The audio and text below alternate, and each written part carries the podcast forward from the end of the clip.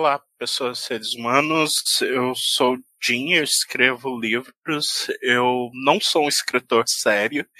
É, eu escrevo geralmente livros que a gente chama de middle grade, que são livros para pessoas entre 8 e 12 anos de idade. Eu comecei escrevendo Young Adult, mas eu descobri que eu tenho vocação para fazer piada de peido. E, além disso, eu sou tradutor, eu fui professor, eu estudei letras, literatura inglesa na faculdade e agora moda. E além disso, é, eu tenho livros publicados em 13 países ou mais. Estou lançando um quarto agora na Itália.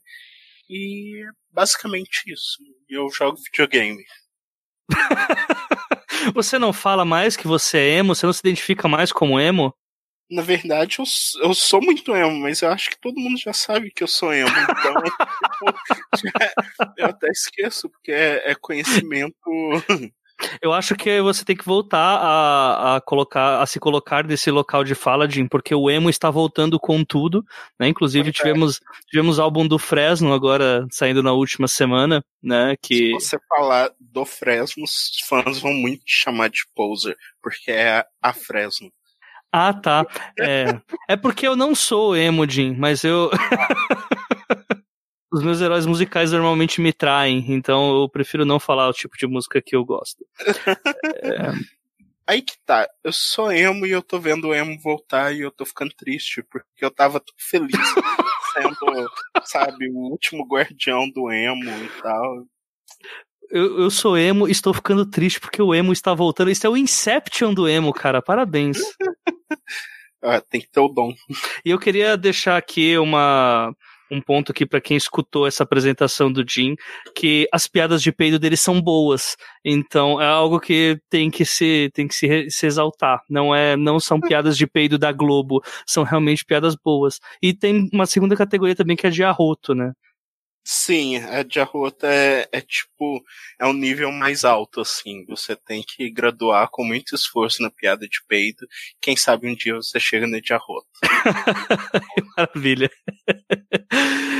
Sejam todos bem-vindos ao episódio 9 desta quarta temporada do podcast Os Doze Trabalhos do Escritor. Eu sou a J. Oliveira e este podcast é constituído de opiniões de autores para novos escritores. Lembrando que muito do que toca este projeto vem diretamente do apoio dos nossos padrinhos e madrinhas, dentre eles aqueles que contribuem a partir da categoria Bronze, que é a nossa categoria de 10 reais. O meu agradecimento a Ana Lúcia Merege, Carolina Vidal, Clécio Alexandre Duran, Daniel Rossi, Daniel Souza, Telson Neto, Diana Passi, Diego Tonin, Diogo Toledo, Diego Mas, Diogo Ramos, Elias de Araújo, Gabriel Araújo dos Santos, Ian Fraser Lima, Jana Bianchi, Janito Ferreira Filho, José Igor Duarte, João Mendes, Katia Schettini, Mike Bárbara, Margarete Bretoni, MC Magnus, Paola Siviero, Paulo Esdras, Pedro Hideki, Petrônio Detílio Neto, Rafael Rodrigo dos Santos, Roberto Moura, Rubens Travassos, Sérgio Torlai e Thaís Assunção. E se assim como eles você também quiser contribuir para a continuidade aqui do podcast, faça sua parte através do link padrim.com.br barra 12 trabalhos e torne este podcast mais digno dos seus ouvintes.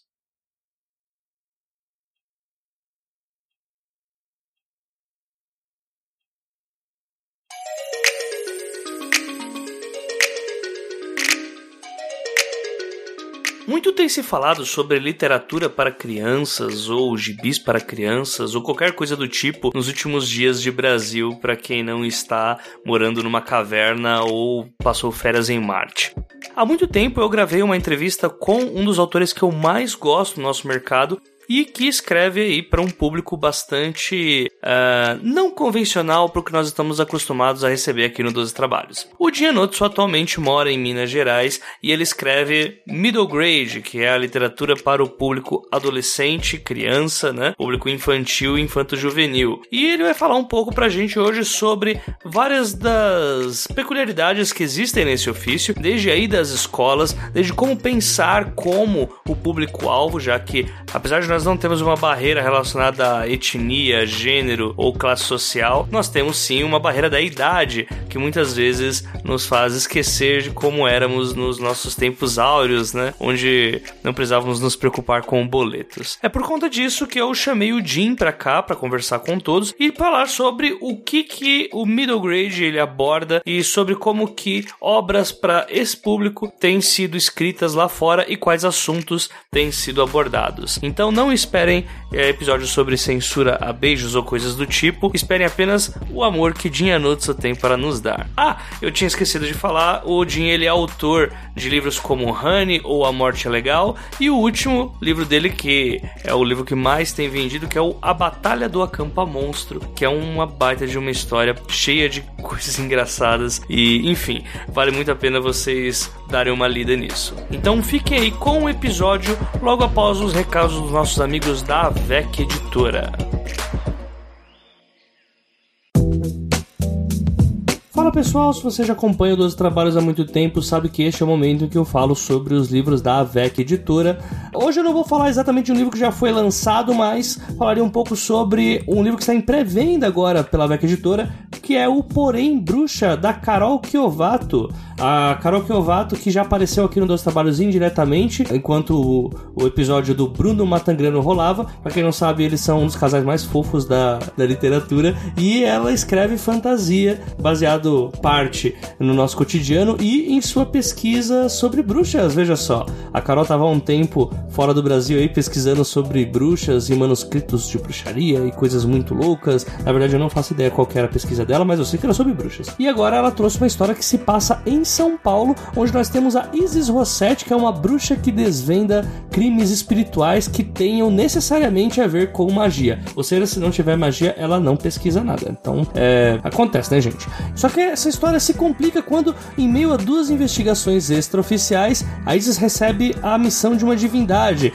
e ela então precisa reviver algumas questões pessoais que ela preferia manter encerradas e guardadas no passado. E a parte falando do meu próprio pensamento, parte roubando aqui da introdução do livro da Carol, que eu anuncio aqui para vocês a pré-venda do Porém Bruxa.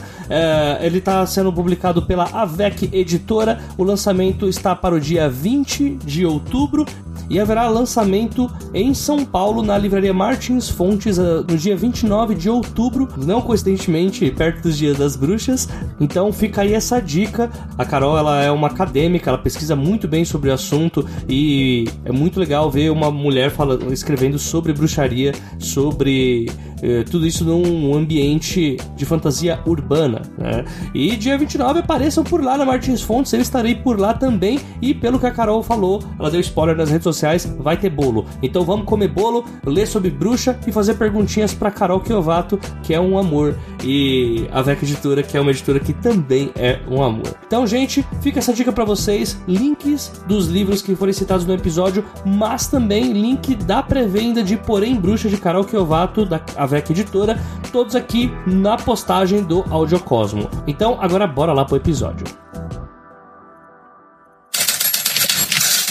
Para começar o nosso papo, eu decidi perguntar pro Jim, ou melhor, eu pedi para ele fazer uma explanação didática sobre o que é esse termo, o middle grade, e também sobre o porquê ele não é tão conhecido por aqui. Enfim, ele vai dissertar um pouquinho sobre isso.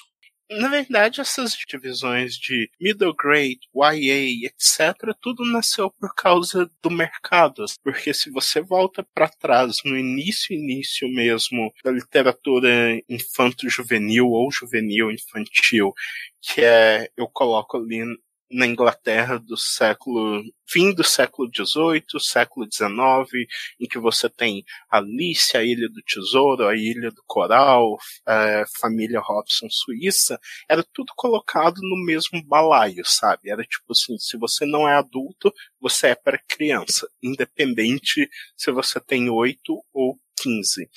Então, à medida que o mercado foi crescendo e a gente foi vendo mais diferenças entre, é, tipo, a criança, o pré-adolescente, que até aqui no Brasil, por causa do Cruz, a gente chamava de ultra jovem, sabe? Que não é meio adolescente, não é criança. E era revolucionário. Que era revolucionário. então, é, aí vieram essas divisões lá fora. O middle grade, geralmente, ele é colocado entre para leitores entre 8 e 12. E o YA, o Young Adult, é entre o 13 e o 18.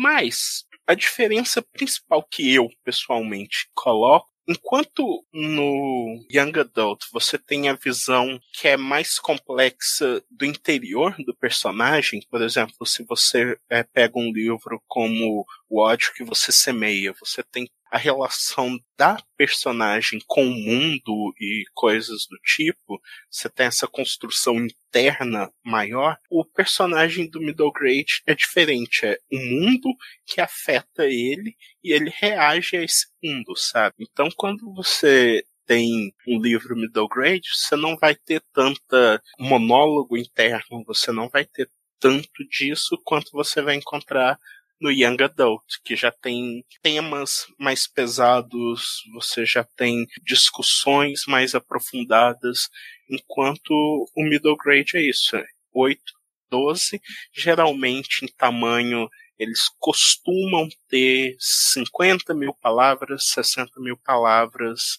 30 a 50 mil. Tá, bacana. Quando você fala temas mais pesados, é, isso também não, não torna a coisa infantilizada no nível termos pesados que seriam aqui, né? Tem temas que são bastante complexos também no middle grade, não? Sim, quando eu digo temas pesados. É que você deu um comparativo foda com o código que você semeia, né? Mas... é mais ou menos assim: você vai ter vários livros middle grades que abordam o mesmo tema que o ódio que você semeia. Tanto que tem um muito famoso que eu, eu acabei de esquecer o título de uma família num ônibus durante o pelos direitos civis americanos e é middle grade. É um clássico. Só que o que você vai ter, você não vai ter, como eu disse, um monólogo interno ou grandes pensamentos sobre isso, porque a criança não vai ler James Joyce, sabe? Ela não tá ali para ler é, David Foster Wallace. Então você tem mais um foco nas ações. Então o middle grade ele debate, ele lida com coisas, assuntos muito, muito profundo, sabe? Por exemplo, aqui no Brasil saiu um livro chamado George. Eu não sei se você chegou a conhecer. E é um livro que trata sobre questões. É... Como eu explico? o George, ele sabe que ele não é o George, mas ela, sabe? Então, você lida então com a questão de gênero e sexualidade e tudo isso num livrinho middle grade curtinho, sabe? Mas o que você não vai ter vão ser, por exemplo, é, cenas gráficas de sexo, discussões muito profundas sobre o assunto, sabe? Então essa é a principal diferença. Você tem os temas, mas a abordagem é diferente. É impossível não falar sobre crianças lendo sem citar aí a nossa situação da educação brasileira, principalmente no que tange ao aproveitamento das escolas fazendo as nossas crianças atualmente lerem. Então eu pedi para o Jim falar um pouco sobre isso, já que ele também vai em muitas escolas para falar sobre o ofício de escrita e também para ajudar com um incentivo à leitura para vários tipos de pessoas de várias classes sociais diferentes. Cara, o primeiro livro que eu peguei para ler uh, na vida eu tinha 14 anos, sim, demorou. É, e era uma versão infantil de Os Miseráveis. Se eu não me engano, ele era de uma edição chamada Recordar Juvenil. Assim, eram sete livrinhos dos Miseráveis. Tipo, foi uma baita de uma coincidência eu ter pego aquilo para ler, porque, assim, a professora simplesmente forçou a gente a ler o primeiro volume só, então era pra gente fazer um resumo de um sétimo da versão resumida e infantil de Os Miseráveis.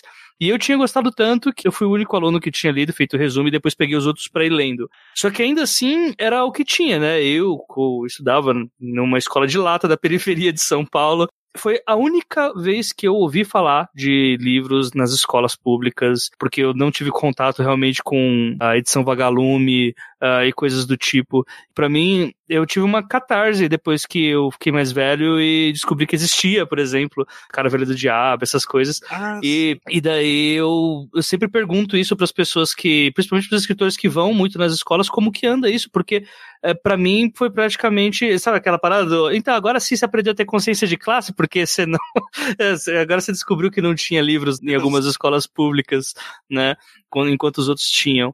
Então, conta pra gente como que é, ou como que está, pelo menos, a receptividade de literatura infantil nas escolas, até colocando que imagino que você seja mais convidado por ser alguém que escreve diretamente para esse público, né? A entrada, as escolas têm trabalhado bastante isso, e aí eu vou pedir até para você, se possível, você separar isso entre escolas públicas e privadas. Cara, isso é uma coisa muito interessante que eu tenho. Antes eu até visitava mais, só que eu entrei na caverninha para escrever. Mas eu estava visitando muitas escolas, tanto da rede pública quanto da rede privada, e assim, foi um choque para mim. Foi uma experiência assim, sério, mesmo eu, adulto, já tendo lido muita coisa, ido na faculdade, você vê a diferença gritante entre as duas é uma coisa meio. é meio chocante, assim. Vou começar primeiro pela rede particular. As escolas particulares que eu fui, elas tinham feiras de livro, por exemplo, ah, vai ter um festival de leitura, não sei o que, blá blá blá. Então eu fui, por exemplo, em algumas das escolas mais ricas de BH, pelo menos em três escolas de mais alto nível aqui de BH eu fui para conversar com os alunos. E tem livros, as bibliotecas têm novidades, sabe, as crianças têm incentivo para ler, tem biblioteca, tem atividades com livros, tem uma gama para elas escolherem e os professores são bem proativos nesse sentido, não que da escola pública não seja, mas eles têm mais recursos para isso. E uma coisa que é interessante que eu notei é que quando eu ia na escola particular, igual teve um dia que eu fui nessa escola e chegou uma menina e me perguntou: "Ah, minha mãe não sabe me explicar o que, que é o ser ou não ser. Aí, tipo, eu pensei assim, cara, essa menina tem oito anos, embora ela não saiba que isso é de Hamlet, ela teve contato com isso, sabe? para ouvir a frase ser ou não ser. Então, assim, é uma coisa que me chocou. E aí eu fui convidado também para as escolas públicas. E eu geralmente aceito todas, uh, a maior parte dos convites quando eu estou livre, seja para escola particular ou pública. E aí eu fui numa escola que era até, tipo assim, numa comunidade, e eu bati papo com os alunos e eventualmente eu comecei a perceber que quando eu falava com eles de livros ou histórias, etc., eles se interessavam. E quando eu falei de poesia, e aí eu dei exemplo até de rap, quando eu falei de rap, racionais, todos eles conheciam e perguntavam e, e coisa do tipo. E aí, quando eu abri a roda para perguntas, a pergunta que um menino me fez foi: Nossa, você é escritor, como que você conseguiu ser escritor sendo negro? E eu fiquei assim, putz grila, velho. Quanto na escola particular, a pergunta de um pai foi: você consegue ganhar dinheiro com literatura e se manter e etc. E eu fiquei assim: caramba, olha a diferença de perguntas, sabe? É, então isso é uma coisa. Enquanto nas escolas públicas que eu fui, não tinham livros novos, sabe? É, por exemplo, as crianças lá não tinham acesso a todos os diários de banana, sabe? Igual eu chego na escola particular e aí as crianças falam: Ah, eu gosto de ler querido Diário Otário, Diário de um Banana e tal coisa, e o Nate, e essas coisas que assim. As crianças de escola pública, etc., só vão ter acesso depois de muitos anos, sabe? Então, essa é, é uma diferença que os professores da escola pública eles tentam incentivar, mas não tem o material necessário, não tem as condições necessárias, não foi feito um trabalho de base com os alunos. Então é bem complexo. Bastante, bastante. E fora, né, que assim, você deu um exemplo aí de um livro que com certeza não iria jamais para as escolas, né, que é o George, né? Sim, com certeza. Principalmente na situação atual, sabe? Eu acho muito difícil, tanto que quando um governo está em crise, por assim dizer, uma das primeiras coisas que eles cortam são livros na educação. E aí você vem agora, no caso, com um governo que claramente não quer dar tanta atenção assim para assuntos como arte ou literatura. Então, qual vai ser o interesse deles de selecionar, buscar livros que mostrem visões diferentes e noções diferentes, sendo que, sabe, é, eles não têm interesse nisso. É complicado. E como que é a sua abordagem nessas escolas, Odin? Como que você faz? Você leva seus livros? No caso, os pais compram os seus livros? Se a gente for parar para pensar nesse tema, também muda completamente a abordagem na escola pública e na escola privada, né? Porque aí, no caso, sei lá, eu imagino que seria bem difícil, né, conseguir uh, levar livros para a escola pública vender, tanto por causa da burocracia. Eu não sei nem se é possível vender cópias de livros em escola pública, mas na particular também uh, seria uma outra abordagem, né? Tipo, como eu não faço a mínima ideia realmente como é que funcionaria essa parte. Geralmente, assim, na escola particular, como eu falei, eu vou por causa de alguma feira ou coisa do tipo, então já tem espaço lá para vender. Às vezes a própria editora tem um stand lá para vender, sabe, os livros, então tem autores, outros autores que vão. Então imagine uma mini Bienal do livro dentro de uma escola. É mais ou menos isso. Enquanto na escola pública, geralmente eu nem levo o livro para vender, porque a verdade é que nem sempre os alunos têm condição de Sim, comprar eu pensei. Então eu gosto de ir porque é meio que, sabe, ver se eu incentivo alguém a ler ou a gostar de livros ou conhecer a biblioteca, sabe, tentar ter esse contato com um livro, porque geralmente vai ser difícil os alunos da escola pública terem contato com literatura de outra forma, sabe? O que é uma coisa horrível e entra num ponto que, igual eu falei, a Cresta Cowell foi eleita a, a Children's Laureate, a escritora laureada da literatura infantil inglesa, e na carta de intenções dela tem dois pontos muito interessantes, que ela diz que toda criança tem direito a acesso a livros novos nas escolas, livrarias e bibliotecas, e ela diz que a criança também tem o direito de participar de um evento literário com autores pelo menos uma vez na vida, sabe?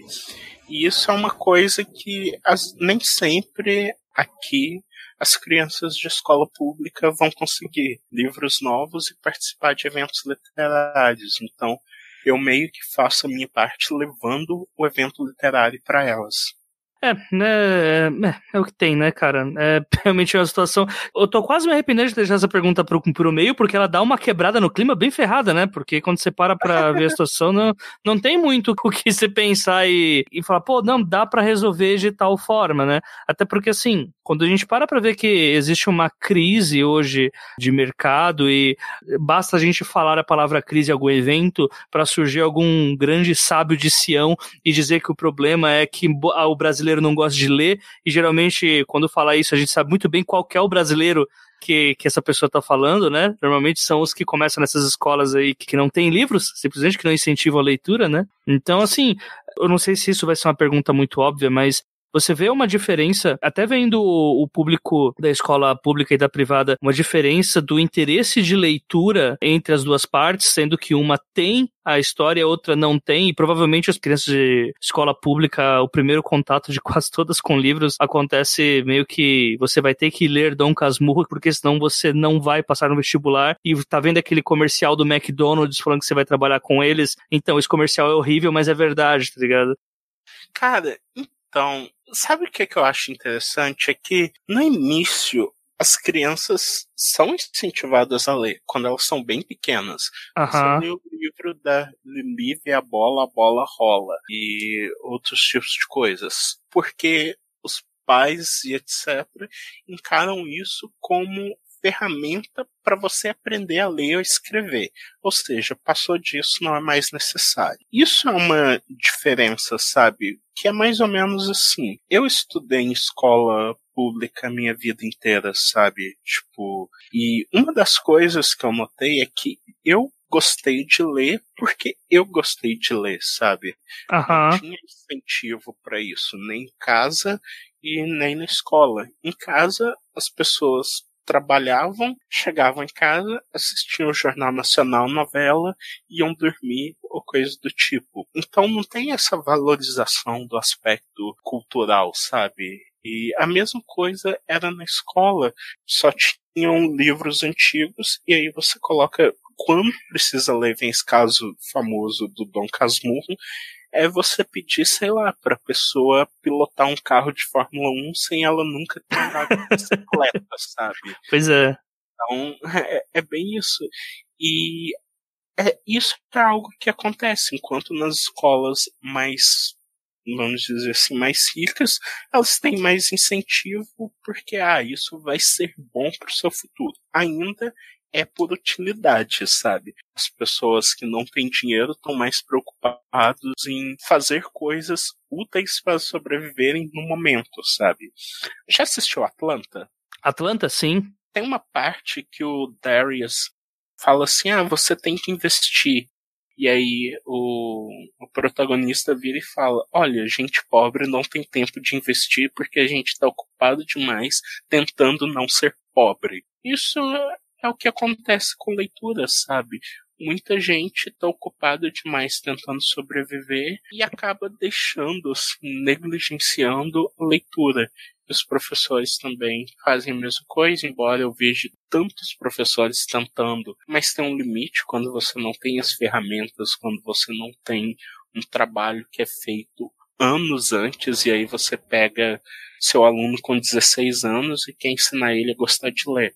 E até nesse, nisso que você tinha falado dos direitos das crianças leitoras e tal, algo que faz muita diferença. Quando eu falo sobre o incentivo, eu com certeza coloco isso, porque uh, o incentivo para mim ele não é só ter uma pessoa batendo no seu ombrinho e falando, vai lá, campeão, lê o livro, campeão, vai ser rapidinho, você vai gostar mas tem que ter a porta de entrada no nível. Precisa ter um livro lá para você ler, né? E assim, quando eu citei essa, esses direitos das crianças, o livro novo é uma parada que incentiva a criança a ler, né? Se for aquela casa que tem, sei lá, Uh, os únicos livros da casa são versões uh, de O Grande Sertão Veredas que foram compradas no dia de lançamento do Grande Sertão Veredas. Uh, a criança provavelmente ela não vai querer ler aquilo, né? Cara, lembra a época da febre de Harry Potter, sabe? Sim! Tipo assim, na biblioteca da minha escola, todo mundo queria pegar Harry Potter, só tinha uma cópia da Pedra Filosofal. e era tipo, cara, o negócio dava briga. E era um livro novo, e tava todo mundo querendo ler. E pensa só, foi Harry Potter foi uma prova de que os livros ainda podem ser interessantes, sabe? Sim. Depois disso, o Diário de Banana provou que as crianças leem, sabe? E principalmente que meninos leem, porque existe essa outra diferença, que nas estatísticas as meninas leem mais que os meninos. Então. É que leitura não é algo viril, né? Sim, e acontece uma outra coisa que, tipo assim, enquanto você tá crescendo, você tem livros que os dois leem, mas a partir de então você tem, sei lá, Meg Cabot e, e, e etc. E as meninas têm um, um, leque de opções gigantesca. Ah, sim. E aí veio, por exemplo, o Diário de Banana, ou antes dele, o Capitão Cueca. E o que que esses livros têm que pegaram tanto os meninos? É, humor. Aí se viu que, mais ou menos assim, meninos e meninas também, tanto que tem muitas leitoras que preferem Diário de Banana do que o querido Diário Otário. Porque tem humor, então se criou novos leitores meninos é, competindo aí com videogame usando Diário de Banana, Big Nate e Capitão Cueca e, e esses livros. Então pois você é. tem essa diferença do livro novo. Por que, que ele atrai? Porque é o que está todo mundo lendo, então você quer discutir, quer participar, e você quer estar tá por dentro, sabe? Então acho que essa é a importância. Com certeza. E até já fazendo um paralelo com isso, já seguindo esse fio aí que você colocou sobre a diversidade desses livros que começaram a atingir mais públicos, né? Inclusive disputando aí com as outras mídias, né? Hoje a coisa ficou um pouco mais difícil do que apenas o videogame, né? Agora tem streaming também e as redes sociais. Mas enquanto eu estava falando com você sobre a pauta, você disse que ia falar um pouco também sobre a iniciativa do Riordan, né? Criar mais histórias, né? O selo de middle grade dele. Então até você pode começar já é, pegando essa parte falando sobre o costume para tornar a criança leitora, né? E já juntar com essa parte já. Cara, essa iniciativa do do Rick, que é o Rick Riordan Presents, cara, eu acho esse negócio genial, sabe? Porque é basicamente assim. Ele percebeu que os leitores dele amavam mitologia, mas ele não poderia escrever sobre todas as mitologias.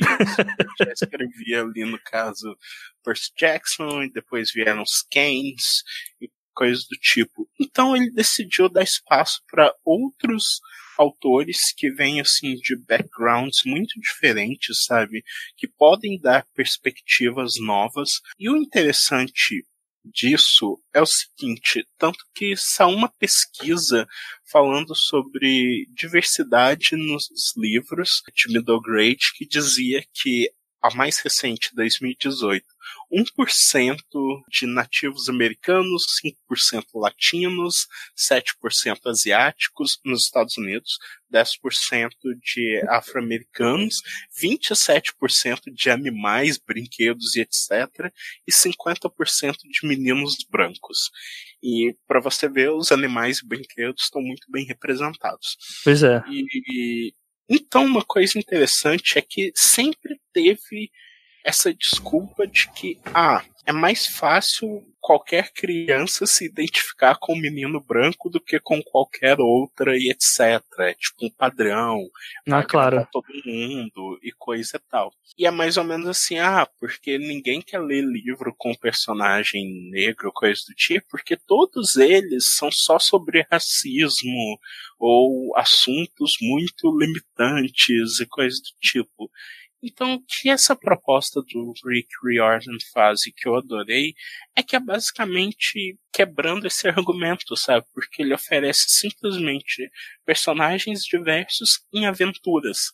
Claro que cada um tem seu entorno e suas discussões, mas são aventuras, histórias que qualquer criança, qualquer criança branca ou de qualquer cor, pode ler e se ver naquilo porque são crianças. O que eu noto é isso, sabe? Tipo, as crianças não costumam ligar tanto para cores e etc, a não ser que em casa os pais marquem essa diferença, etc. Eu, eu sou muito de acreditar que a influência dos pais meio que perturba, sabe, a inocência da criança. E eu acho que isso é o que o Rick Riordan faz tão bem, que é abrir portas e quem sabe a gente até possa bater agora os animais e brinquedos na próxima pesquisa. Por favor, né? Inclusive, ficção. Nossa, middle grade com animais, sério? Sim, cara, 27%. Tipo, no nível de como treinar seu dragão é considerado de animais?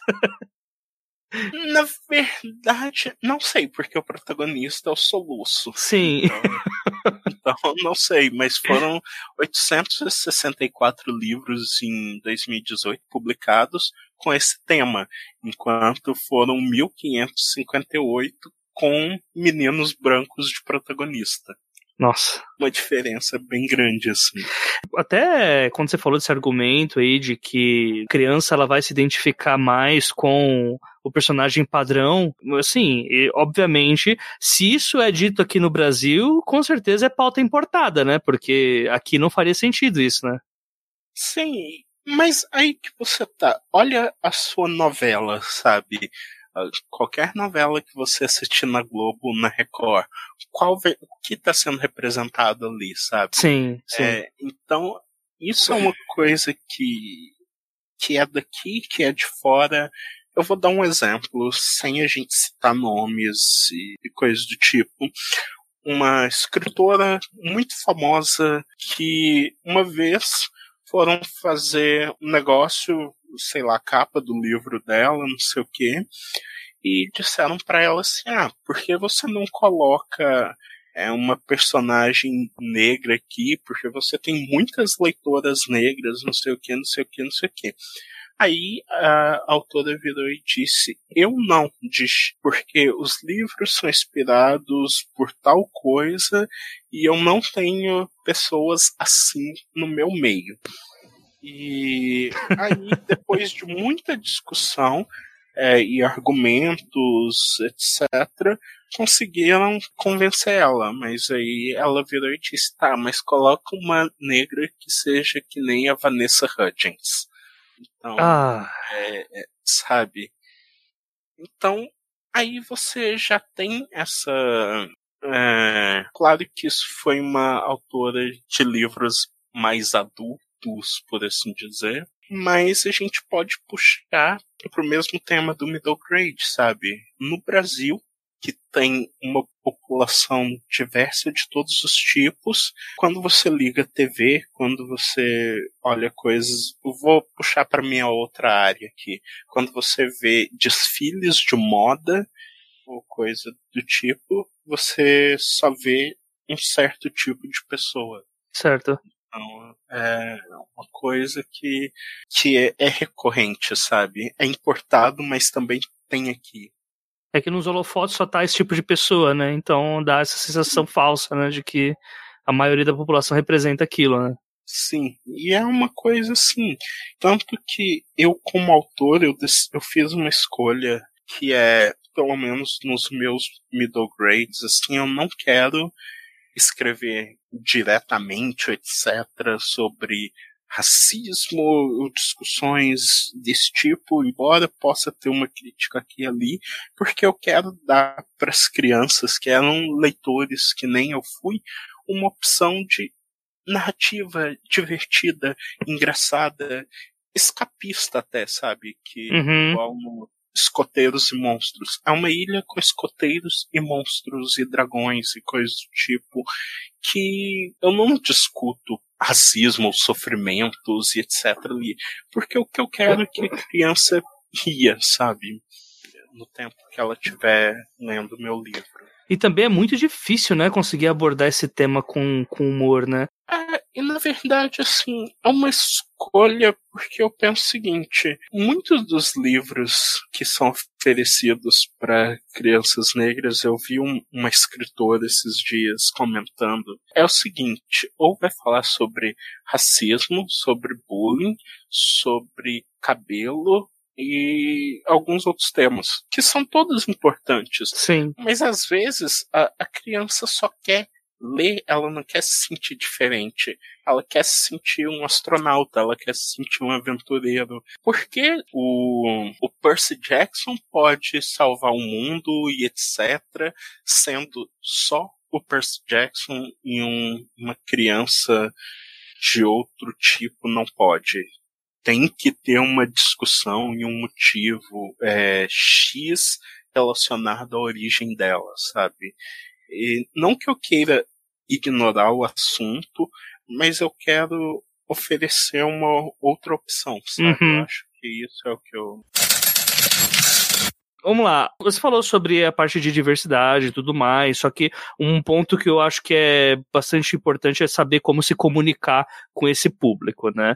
E ainda mais, a gente tá numa época em que a gente tá tendo Miss América, a Capitã América, uh, ter a Mulher de Ferro, ter uh, o Homem-Aranha Negro e tal. É uma empatia que ela não depende da idade, né? Você pode uhum. colocar um, um autor negro lá para remontar um personagem com outra etnia, uma mulher para remontar um personagem com outro gênero. Mas quando a gente fala de crianças, eu, eu acho que é um pouco mais complicado porque você tem que revisitar o seu passado, ou se não, colocar uma criança para escrever, que eu acho que é o que não acontece, né? Por motivos óbvios. É, como né? Como que a gente consegue não transformar os, os personagens? Se eu quero escrever uma história para crianças, como que eu posso cuidar para não ter personagens caricatos no nível isso é como eu, adulto, vejo crianças e não como crianças se veem naquele universo delas? Eu acho que o primeiro de tudo, sabe, é você gostar de criança ou pelo menos gostar de pensar como criança você não precisa necessariamente amar crianças. Tanto que a Beatriz Potter, a autora do Peter Rabbit, o, Peter, o Pedro Coelho, ela odiava crianças, mas ela conseguia é, pensar o suficiente como uma criança ou ter memórias disso para escrever os livros infantis que assim encantaram pessoas de todas as épocas, sabe? E qual é a diferença principal nisso para mim? Eu acho que funciona assim. É quando você não menospreza a criança e acha que só porque você é adulto você é tipo bambãozão assim, sabe? Igual começou a surgir o tal do movimento do child free, livre de criança. Ah, proibir a entrada de criança nos cinemas e restaurantes. Sério, essa galera é louca.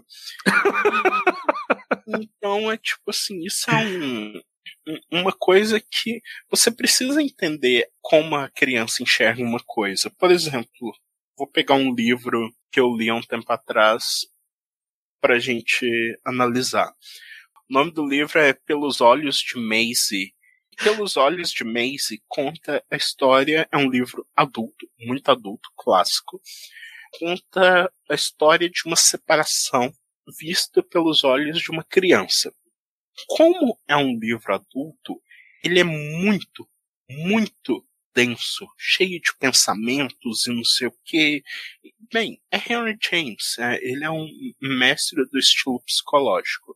Mas se esse mesmo livro fosse realmente escrito para ser lido por uma criança, ele teria uma outra visão sobre o divórcio, sobre sobre como a personagem reagiria, sobre como ela lidaria com essas coisas. Então, essa é a principal diferença entre um escritor que escreve para criança e um escritor que escreve para adultos. Ele consegue se colocar no lugar da criança e imagina como ela reagiria aquilo uma criança de verdade não seria que nem a Maisie do livro, que é muito articulada para uma criança, sabe, dessa idade.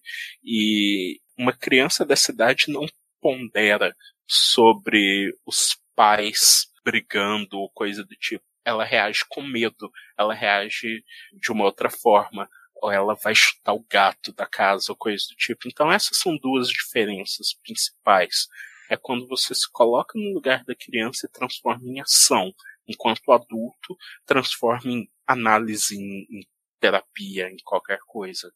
Então, isso é, abre gancho para várias outras coisas. Como uma criança lidaria com bullying, sabe? É diferente de como um adulto lida. E um adulto, às vezes, tem a tentação de tentar, aspas, escrever como crianças.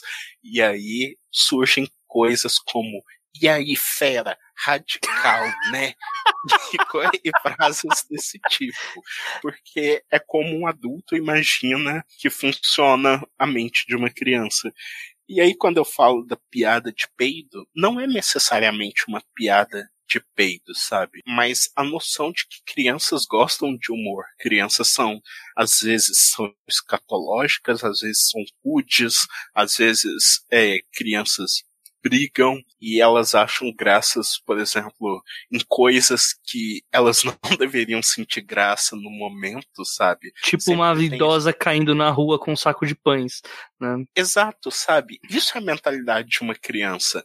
Enquanto é, a tendência do adulto é tentar ou fazer a criança perfeita, que ela é muito bem comportada, ela é muito bonitinha, ela é muito isso, aquilo, ou é o adulto que tenta ser jovem e parece aquele meme do Sam chegando na escola e aí, companheiros jovens.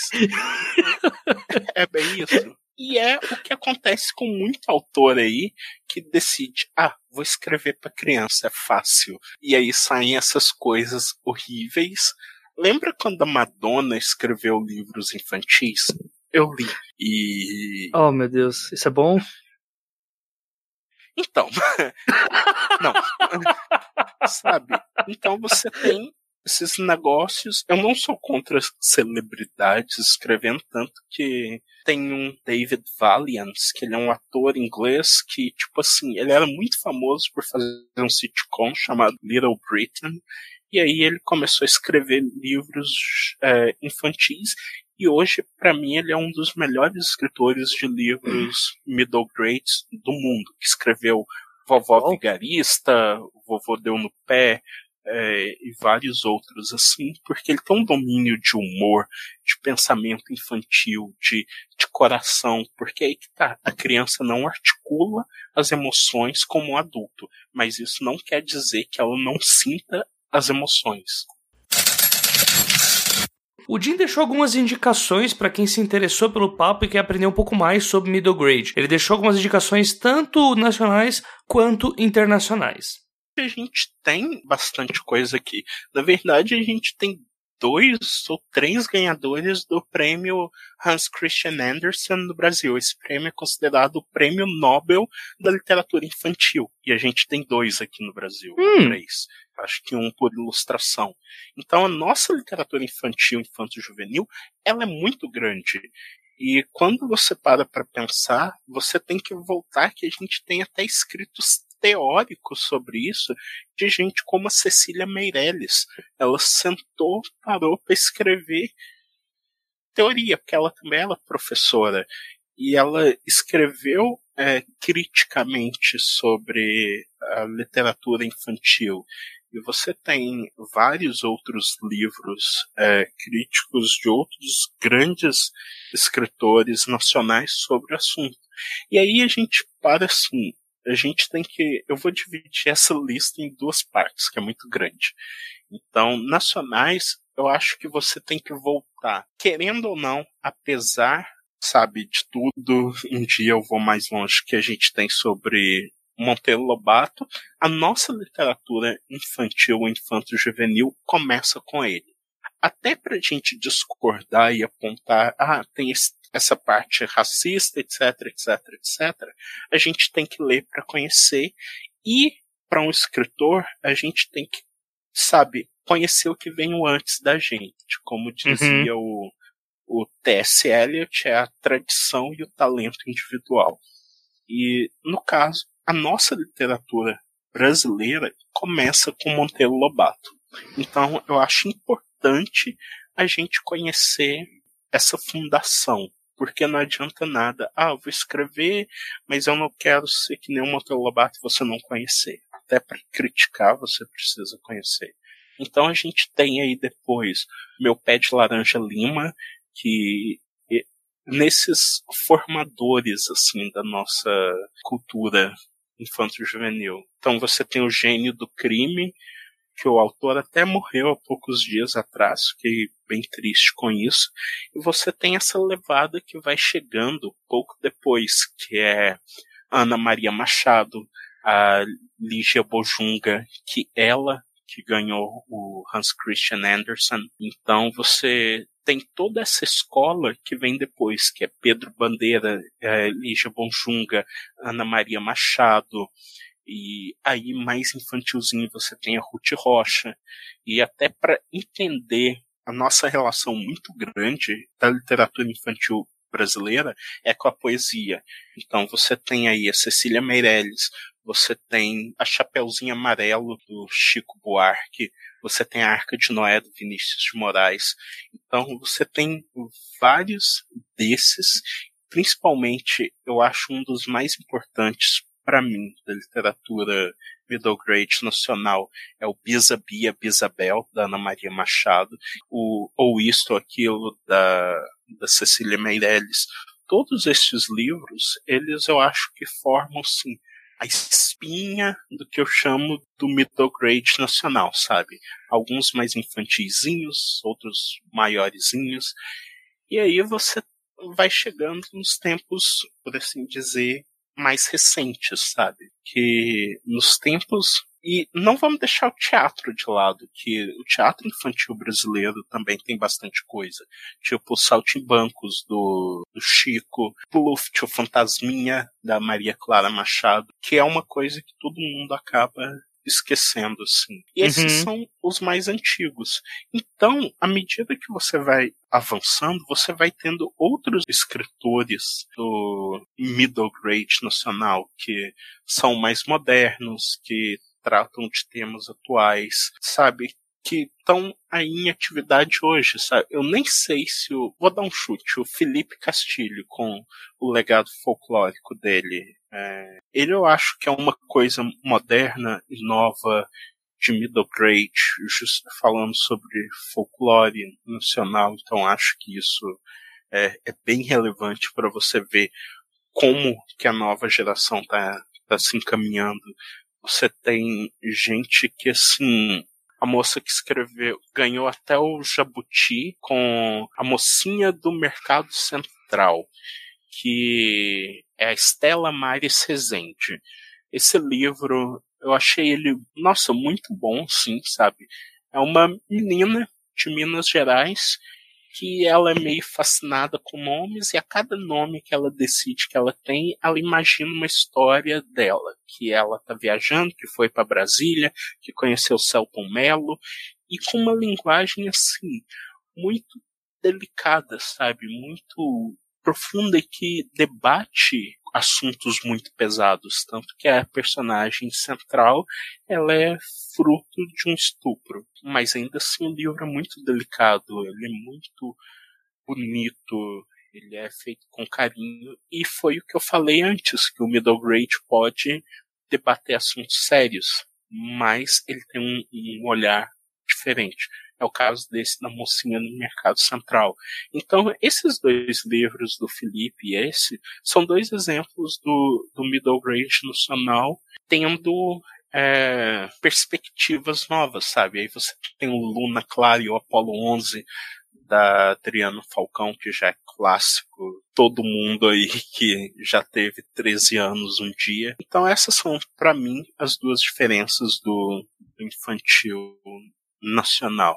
Cara, igual eu falo, a minha autora favorita de Middle Grade no momento é a Cressida Cowell, autora de Como Treinar Seu Dragão, autora de agora No Tempo dos Feiticeiros, e para mim a mulher perfeita, sem defeitos, ela, ela, ela tem, cara, ela é tudo que eu gosto num autor, sabe? Domínio de narrativa, domínio de personagem, domínio de humor, sem contar as artes maravilhosas que ela faz. Então, assim, ela, para mim, é, é escritora middle grade que eu, se alguém me perguntar, eu indico. Tanto que não é à toa que ela é a nova laureada da Inglaterra, guardiã da literatura infantil atualmente. Então acho que qual, todos os livros de dragões, ou se você não quiser, come, ou pode começar pelo novo, no Tempo dos Feiticeiros, que são lindos, para você ter assim, e aqui não só como leitor, são como escritor, sabe?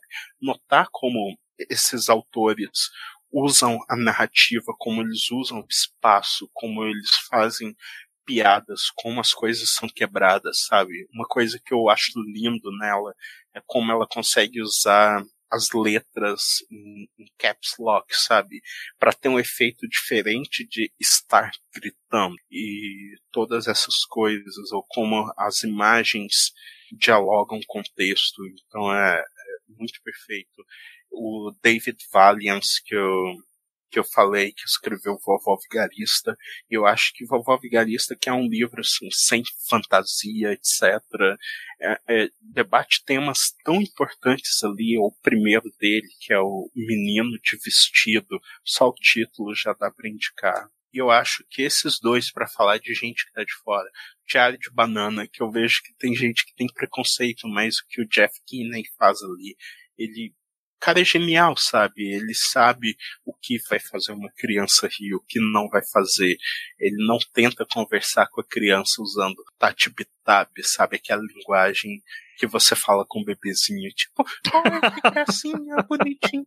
Não, sabe? Ele dialoga com, com a criança no mesmo nível que ela, que é até uma coisa que eu faço quando eu vou dar autógrafo, eu sempre ajoelho para ficar no mesmo nível do olho da criança, sabe? Porque eu não quero que ela olhe para cima para falar comigo.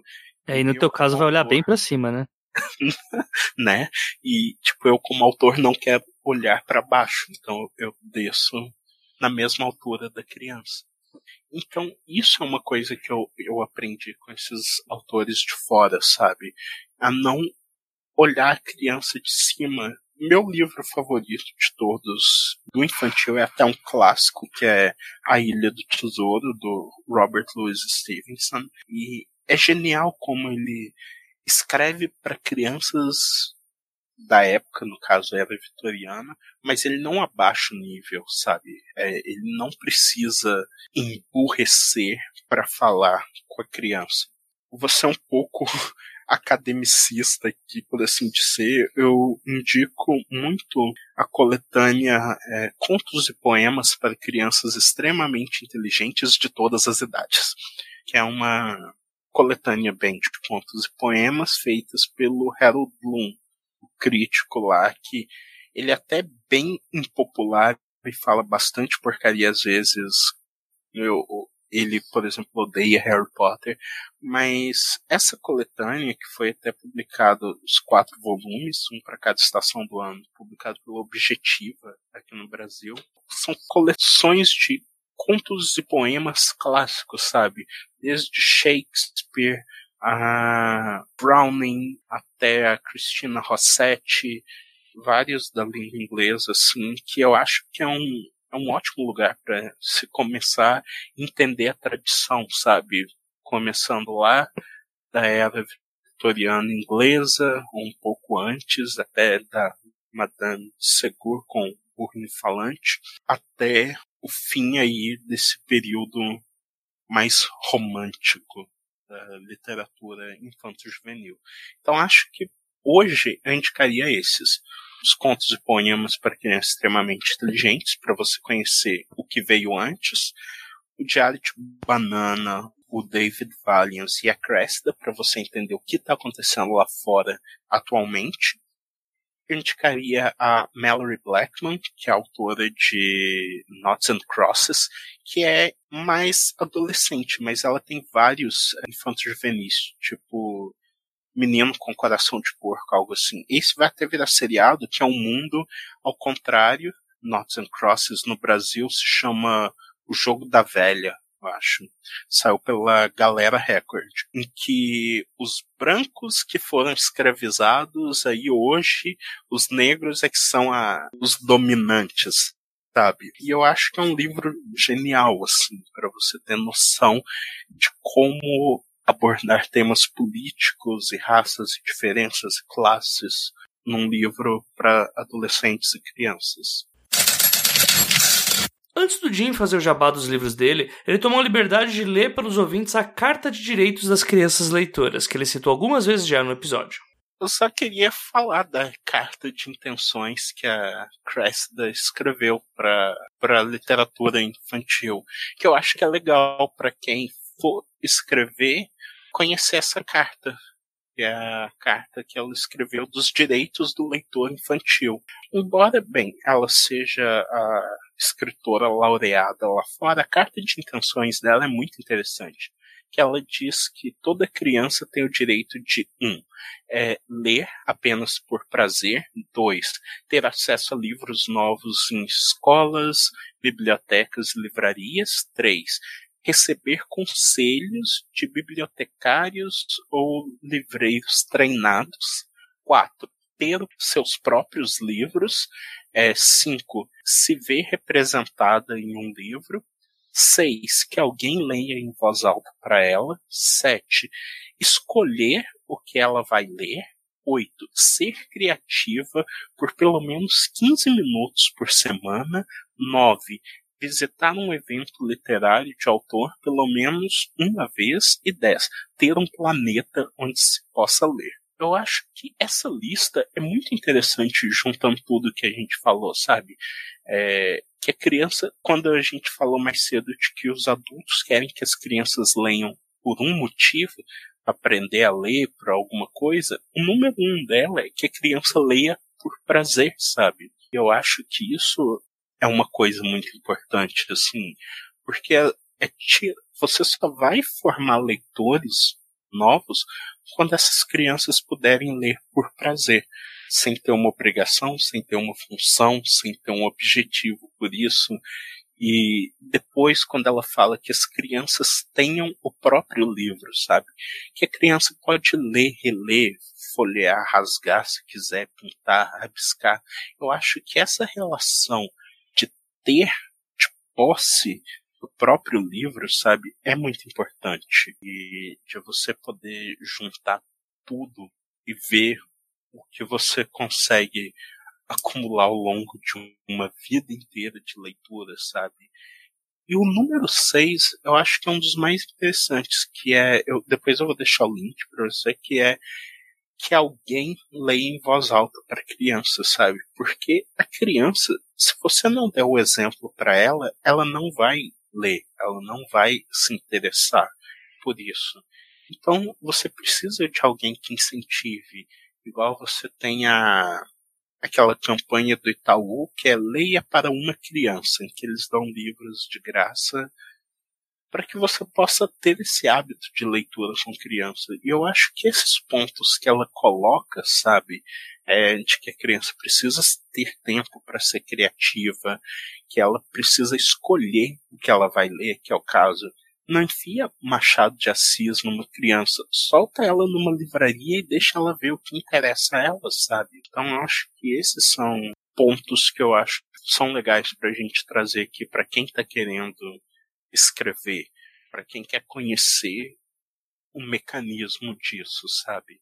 E eu acho que é importante que ela diz, é, para finalizar, é isso de visitar um evento literário, sabe? Da, criança ter contato com o autor, saber que o livro que ela leu alguém fez, que existe um trabalho ali, existe, sabe, uma arte sendo feita.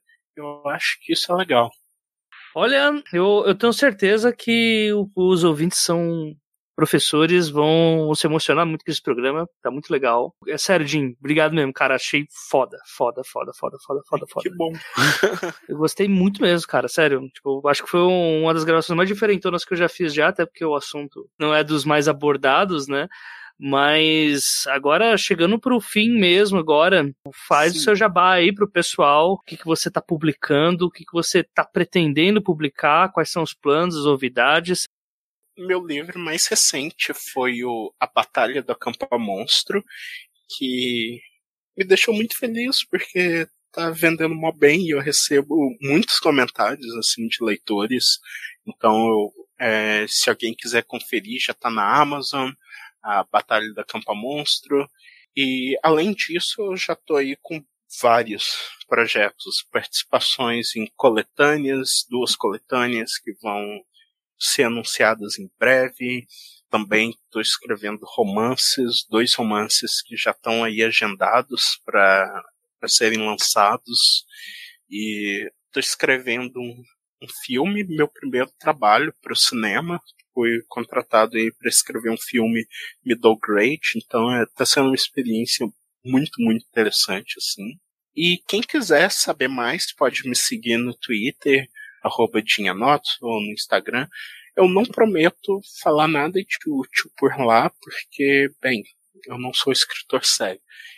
Então, é, tipo, quem quiser me seguir, eu vou estar sempre atualizando lá para é, as novidades, a novidade para o segundo livro do Acampa Monstro, que eu tenho que voltar a escrever, mas são muitas obrigações. Então eu conto com todo mundo para ir conhecer, como eu disse, minhas piadas de peido. então é. Que eu, eu, eu, espero que alguém escreva isso na minha lápide quando eu morrer. é um pai amoroso e ótimo piadista de flatulências. eu acho que isso é bem um resumo de quem eu sou, assim, para quem quiser conhecer meus outros livros. É, tem Honey, Sino da Divisão, tem as traduções que eu fiz, tem, tiveram os livros do Hiro O'Brien, que foram publicados lá fora, Anabel e Sarah, Morte é Legal, então tem aí bastante coisa assim. E é isso. Muito bom, muito bom, e eu sinto, mas você vai decepcionar muitas pessoas quando você abre falando que você não, não é um escritor sério e passa o programa falando sobre Shakespeare, sobre uh, assuntos pesadíssimos e de uma forma tão lindinha e fofa, porque você é uma das melhores pessoas do nosso mercado literário, Jim. Então é isso, cara. E chegamos ao fim deste episódio 9, onde nós falamos sobre Middle Grade com o Jin Anutsu. Sempre lembrando que nos comentários do episódio ou nas redes sociais o assunto continua, e através dele, quem sabe, nós possamos até fazer uma parte 2. Não deixem de nos seguir pelo Twitter, no arroba os 12 trabalhos, pelo Instagram, no arroba 12 trabalhos, na página do Facebook, também arroba os 12 trabalhos, ou se não você manda suas mensagens ou sugestões para o e-mail os12trabalhos@audiocosmo.com.br. Além do apoio patrocinado dos nossos amigos da AVEC Editora, o 12 Trabalhos vai ao ar graças ao esforço do pessoal que atua por trás das cortinas. Casos do Luiz Beber com design, com o Igor Silva nas redes sociais e este que vos fala, a J. Oliveira, na edição e na produção do podcast. Se você também quer ajudar aqui no crescimento do 12 Trabalhos, é possível nos ajudar comprando os livros citados no episódio através dos links que proporcionamos aqui no post. E você também pode participar do nosso financiamento recorrente através do padrim.com.br barra 12 trabalhos. E caso você não possa uh, participar de nenhuma das duas outras alternativas, você também pode dar 5 estrelas nas plataformas de podcast que você nos escuta. Então eu deixo para vocês mais um episódio passado aqui. Até o próximo episódio. Tenham uma ótima semana, uma ótima quinzena e não se esqueçam, sejam dignos de suas histórias. Até a próxima.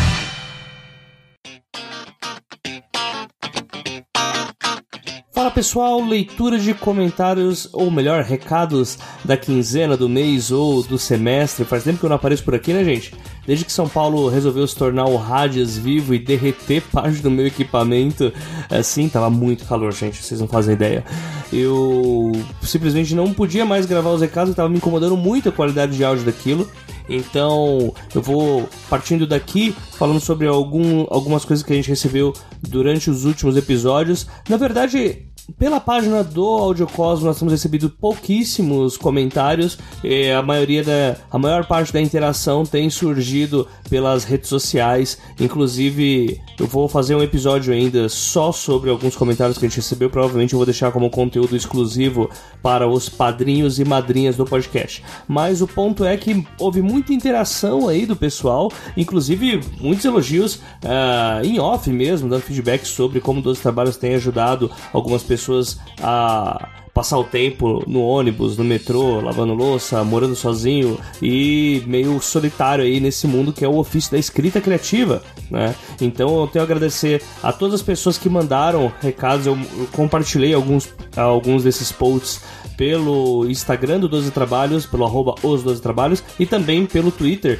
Então o ponto é o seguinte, gente, foram muitos, muitos comentários mesmo, então seria muito injusto eu falar só de alguns e deixar outros de fora. Então eu vou fazer algum, dois agradecimentos aqui em especial, um pro Conselho Silva e o outro pro João Paulo Freitas, que foram duas pessoas que ajudaram bastante aqui o dos trabalhos no que se refere conseguir o equipamento no prazo certo para voltar a gravar podcast o quanto antes. Né? Vocês podem ter reparado, apesar de ter o 12 trabalhos uh, que rodou com as minhas falas por fora é, saindo num microfone bem inferior que eu tinha aqui guardado e que, bem, já não está mais entre nós. O Pergunte às Damas também ficou um tempo sem aparecer, exatamente por conta disso, porque não tem condição de eu falar por muito tempo em um equipamento que estava num nível de qualidade tão baixo.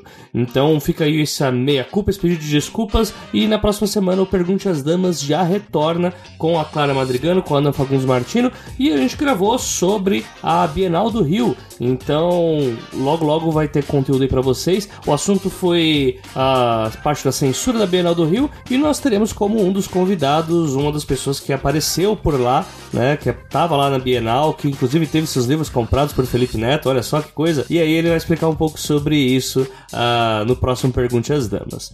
Noves fora isso, recados que eu normalmente tenho que passar. Primeiro falar sobre o padrinho, nosso financiamento coletivo. A meta para a gente conseguir ter o Pergunte às Damas semanal no feed aberto, ela não foi abatida ainda. Na verdade, esse último mês a gente teve uma pequena queda no padrinho e foi bem chato para mim isso, uma queda considerável. E assim, algumas pessoas vieram me questionar sobre na hora que elas vão olhar o 12 trabalhos lá pelo padrinho, tá aparecendo um valor que continua ainda é, mostrando que tá próximo de bater a meta. O problema é que aquele valor ali, ele é o valor já de todos os padrinhos, sem contar uh, inadimplentes e pessoas que apenas cadastram que estão colaborando lá, mas aí não pagam o boleto ou qualquer coisa do tipo, ou que esquecem, enfim, há, mil motivos para isso. E o padrinho ele não contabiliza para todo mundo como está a saúde do financiamento coletivo, né? Então assim, hoje nós estamos a 70% de bater a meta do Pergunte às Damas, deu uma quedinha, como eu falei para vocês. E se vocês querem que nós tenhamos conteúdo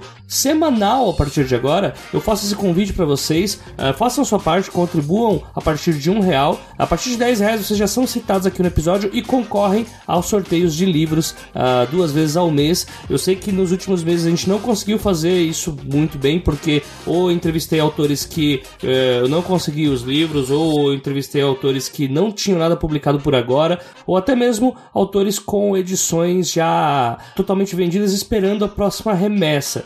É, então, a próxima remessa ou próxima tiragem, né? Para quem estranhar o vocabulário. Então, faça sua parte, é, ajude a gente aí a manter o Pergunte às Damas é, quinzenal junto com o 12 Trabalhos, e a gente vai ter podcast toda semana no feed, mas também, após a gente bater essa meta do Damas, o plano é fazer um projeto especial aí para depois, uma próxima meta uh, alcançável também, mas que também vai ser benéfica para quem é leitor e não só para quem é escritor.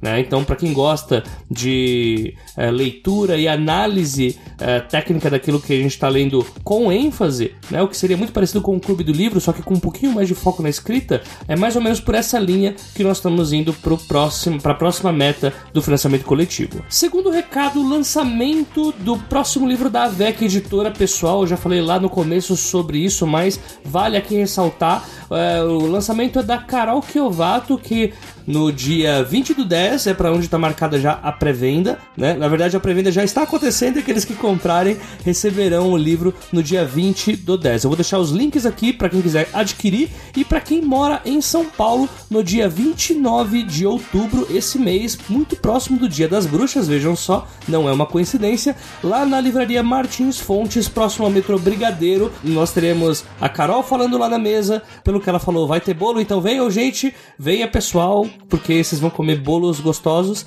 e vão poder falar sobre bruxaria, capirotagem e satanagem com a Carol Kiovato.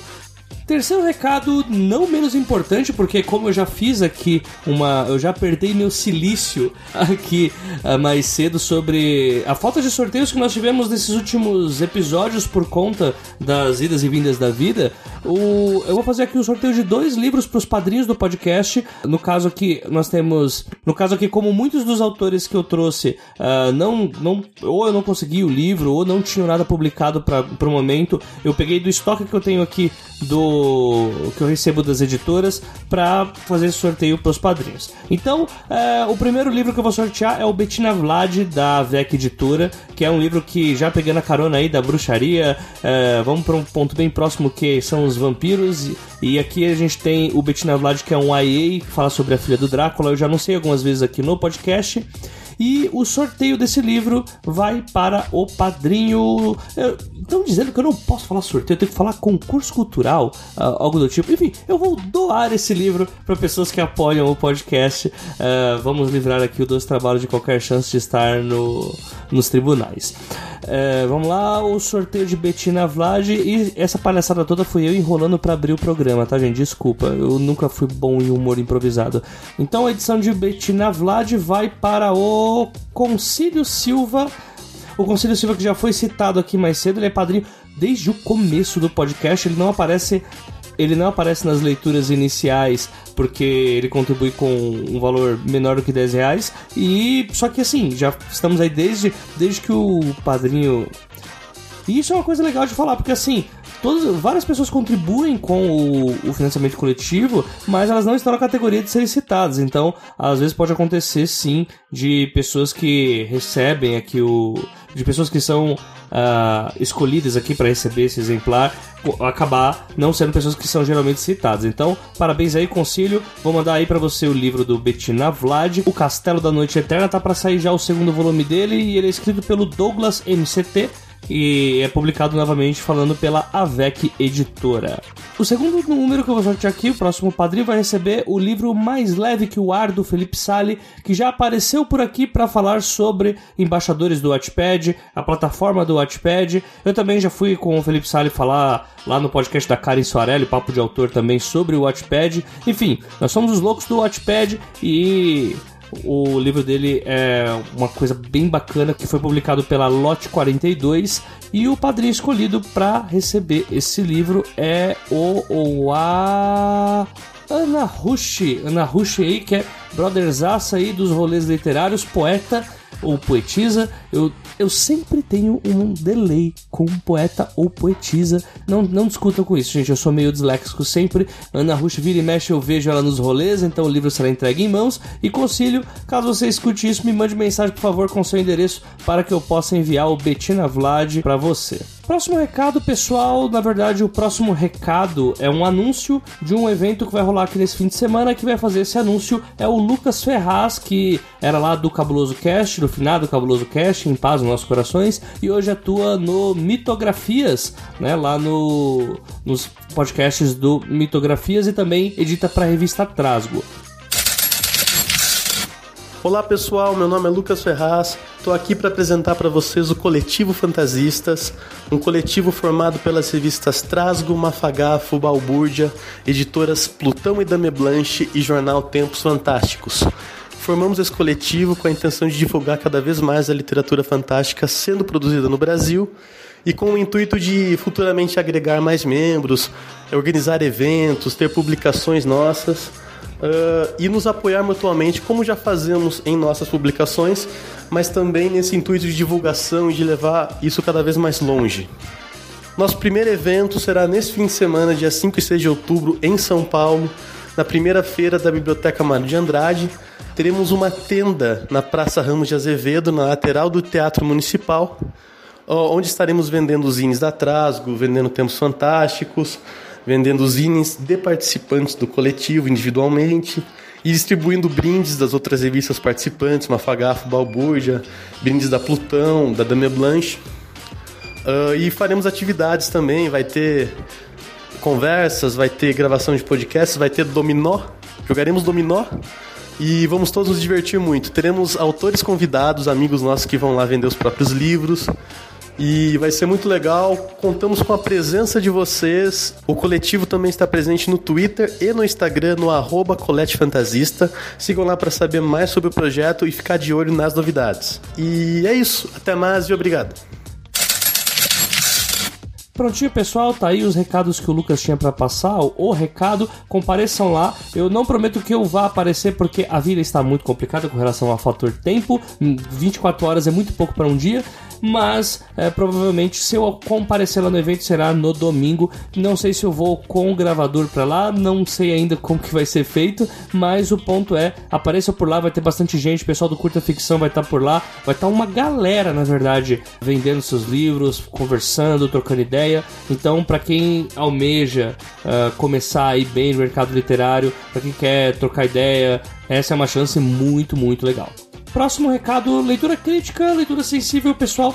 É, estou encerrando por enquanto porque, bem, eu recebi uma carga muito grande de, de pedidos de leitura crítica, leitura sensível, edição de podcast, então eu sinto que se eu aceitar qualquer coisa mais, eu vou me enforcar e morrer no relento. Então, assim que a agenda voltar a funcionar, eu anuncio novamente aqui leitura crítica sensível. Por enquanto estamos com as vagas fechadas, porque a J é uma pessoa só e eu ainda não consegui roubar da Jana Bianchi o segredo para constituir clones que trabalhem para mim.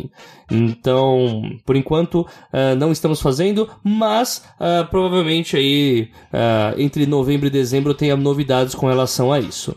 Último recado, mas não menos importante: Asas Pingentes e Imortais, meu romance lá pelo Watchpad, vencedor do prêmio Watts 2018 na categoria criadores de história, e ele tá por lá recebendo alguns views, já estamos chegando a 10 mil leituras, e eu faço esse convite aí para vocês, para darem para acompanharem lá, fazerem suas críticas e aí é, poderem trucidar o meu texto, porque é isso que tem que ser feito quando ele está lá no Notepad com esse intuito, né? Então, por agora é isso, pessoal. Uh, na próxima semana uh, eu apareço de forma monossilábica no Pergunte às Damas. E na próxima quinzena a gente aparece aí com 12 trabalhos mais uma vez. Nós estamos com poucos episódios agora para o final da temporada, né? Já estamos no 9. Estamos chegando aí para mais um, um fim de ano uh, do 12 Trabalhos, mas ainda tem uns autores bem legais ainda para aparecer por aqui. Então, fica aqui o meu abraço para todo mundo e até a próxima quinzena.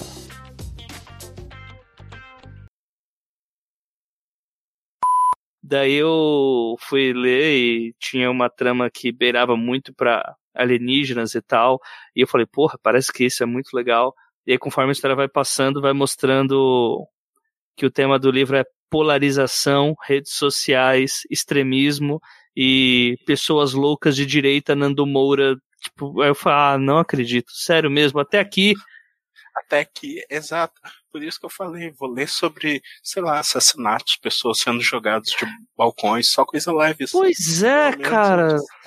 Pois é, pois é. Eu tô, eu tô quase começando a ler Hellraiser, essas paradas, que eu acho que vai ser uma coisa mais de boa. Eu, eu prefiro, é. eu, pre, eu prefiro as vísceras. Cara, é igual eu comentei esses dias. Eu escutar black metal tá mais, sabe, tá mais que realidade. Porque pelo menos escuta. Eu tava ouvindo novo do Abbat. E, tipo, tudo que tem ali é demônios e machado, guerra. Oh, oh, oh, eu penso assim, olha só que lugar bonito. É um lugar, é um lugar quentinho para se viver. Melhor que o mundo atual, sabe? Então, Com certeza. Eu prefiro, eu prefiro ler isso. Eu concordo plenamente. Eu concordo plenamente, até porque. Mas aí que tá. É, eu amo Shakespeare, etc. Mas é porque isso para mim não é assunto sério. É tipo. São coisas que eu gosto, sabe? Tipo, eu não leio Shakespeare ou para me exibir, eu tenho tatuagem de Shakespeare, mas é porque eu realmente gosto das histórias e eu gosto das piadas e eu realmente não me considero um, um autor sério, eu não quero ganhar prêmios, etc. Eu quero fazer o que eu gosto. Então é. É piada de é peito. É piada de peito. É, é. Eu, eu, tenho, eu, é, sabe, meu, meus parâmetros são muito baixos. Né? É, tudo bem, cara, tudo bem. Eu um dia eu vou te frustrar muito, ainda vou ser uma pessoa muito importante e tá, criarei o prêmio literário Melhor Piada de Peido do ano. Vai ser o prêmio Dinanutsu de Flatulência. Vai ser algo esse, épico. Esse é o, é o prêmio que eu gostaria. Tanto que no livro novo eu tava escrevendo uma personagem que ela é chamada de o terror da escola lá. E ela é tão boa aluna que chega no fim do ano, ela começa a zoar as provas só pelo prazer de zoar. Aí tem uma pergunta na prova que é quem é, declarou a independência do Brasil? Aí ela escreve Dom Pedro I. É uma piada idiota, sabe? É, é, é pueril. Mas eu ri tanto quando eu fiz ela. E aí ela ficou. eu, eu, eu, é essa que é a diferença, tá vendo? Você, é você é uma pessoa que só coloca isso e sabe que a criança vai rir. Para mim isso só tem sentido se você tiver colocasse isso em paralelo com a palavra liberdade. ai, ai. Que liberdade. Ah, tem que inventar. Hum? Vou inventar uma piada com isso para você, então. Obrigado. Um peido e liberdade, exatamente. E que não seja dentro de um ônibus, por favor. Nossa, eu tenho que inventar isso. Leia no próximo livro.